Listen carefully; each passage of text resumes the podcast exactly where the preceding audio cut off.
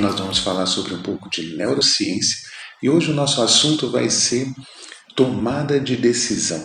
Como o nosso cérebro processa essa ação, né? como toma uma decisão e qual a melhor estratégia para tomar uma decisão e não se arrepender. É aqui.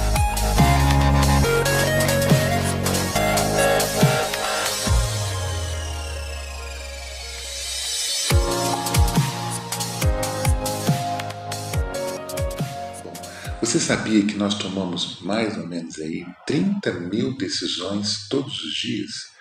Essas decisões às vezes são simples, né? como é, que roupa que eu vou ao trabalho, se eu vou tomar um café com adoçante ou açúcar, o que eu vou comer hoje na hora do almoço. Mas algumas outras decisões são complexas. Né? Mudo ou não de emprego? Que faculdade que eu vou fazer? É, desse relacionamento ou não? Então, algumas decisões necessitam de uma análise melhor. Fizeram vários estudos para, é, para que a tomada de decisão seja de uma maneira mais assertiva, né? porque todo ser humano tem medo do fracasso. Então, uma tomada de decisão consciente é bem importante. É, em um experimento pela Universidade de Göteborg, eles fizeram o seguinte: eles pegaram 36 tipos de geleia e davam para as pessoas experimentar e para que elas escolhessem a melhor geleia. Como havia muitas opções, todas as pessoas tinham muita dificuldade em tomar a decisão para decidir qual geleia era melhor. Depois, na outra fase do experimento, eles diminuíram esses 36 sabores apenas para seis aí sim as pessoas tinham mais facilidade para é, indicar né, qual geleia era melhor, para tomar essa decisão de qual geleia era melhor. Ou seja, se eu tenho muitas opções, eu tenho mais dificuldade para tomar uma decisão. Então, quando eu for tomar uma decisão, primeiro, elimine as várias possibilidades. Quanto menos possibilidade eu tenho, melhor é para tomar essa decisão. Um segundo aspecto que os psicólogos dizem é: dê um passo atrás. Olhe o assunto de uma outra perspectiva, não apenas com a emoção, né? mas é, olhe, olhe o assunto temporalmente, espacial, social, hipotético. Né? Ou seja, o que vai acontecer lá na frente se eu tomar essa decisão? Eu posso prever isso Posso, algumas coisas dá para eu prever, outras não. Mas, é, por exemplo, ah, eu vou mudar de emprego, certo? E se não der certo, eu vou ficar desempregado. Eu tenho dinheiro caso eu fique desempregado até eu arrumar um outro emprego. Isso não vai me causar um problema, tá vendo? Então a gente, é, é, nós fazemos uma análise temporal. Se acontecer, eu já tenho uma atitude para fazer, certo?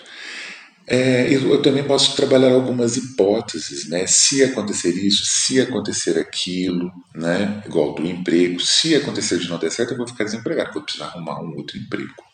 Né? É uma hipótese, é, é uma situação temporal, então eu tenho é, eu tenho uma solução para isso. Né? Eu vou ter dinheiro ou eu não vou ter dinheiro. Se eu não tiver dinheiro, então é melhor não tomar essa decisão agora. Vamos fazer uma poupança, vamos guardar um dinheirinho e em seguida tomar essa atitude, certo?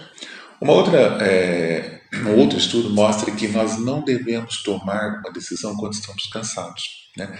O cérebro não trabalha muito bem para tomar uma decisão quando estamos cansados. Né? Nós não raciocinamos muito bem. E algumas situações podem passar desapercebidas. Então é importante estarmos bem descansados para tomar uma decisão. Nunca tome uma decisão de primeira, pense, tá? Dois, três, quatro dias. Peça conselho, mas de quem? De pessoas que realmente importe com você.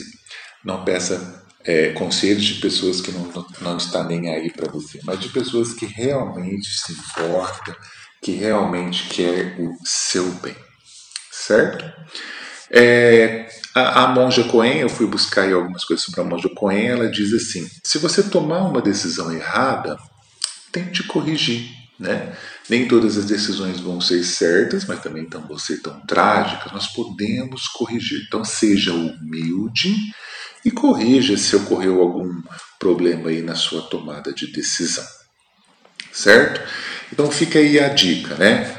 Quais são as dicas para tomar uma boa decisão? Então, nós temos que diminuir as alternativas, certo? Pode tomar conselho sim de bons amigos, daquele que realmente importa com você, né? É, não tomar aí decisões é, cansado, evite, né? Dar um passo atrás, ou seja, olhar de um outro ângulo essa, essa situação ao qual eu vou tomar uma decisão. O cérebro, para tomar uma decisão, ele utiliza aí, vamos dizer, duas partes principais, o chamado lobo frontal medial e o lobo temporal medial. Ou seja, para nós tomarmos uma decisão, nós utilizamos memórias, tá? O cérebro sempre vai buscar memórias para que eu tome aquela decisão. Ele vai analisar se eu já se eu já passei por aquela situação anteriormente ou não para que ele reúna informações para que eu tome uma decisão. Ou seja, um pouco de emoção em minha decisão sempre vai ter.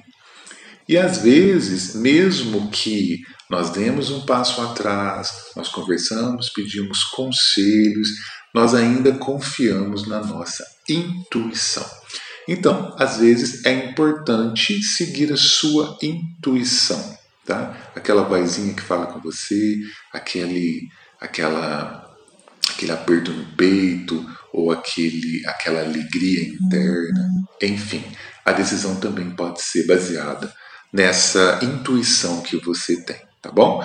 Bom, no próximo, no próximo Neurotalk nós vamos falar um pouco sobre ansiedade, né? O que ocasiona ansiedade, como diminuir a ansiedade, certo? Então, no, espero para vocês aí no nosso próximo podcast falando sobre ansiedade. Muito obrigado por me ouvir até aqui. Tchau, tchau.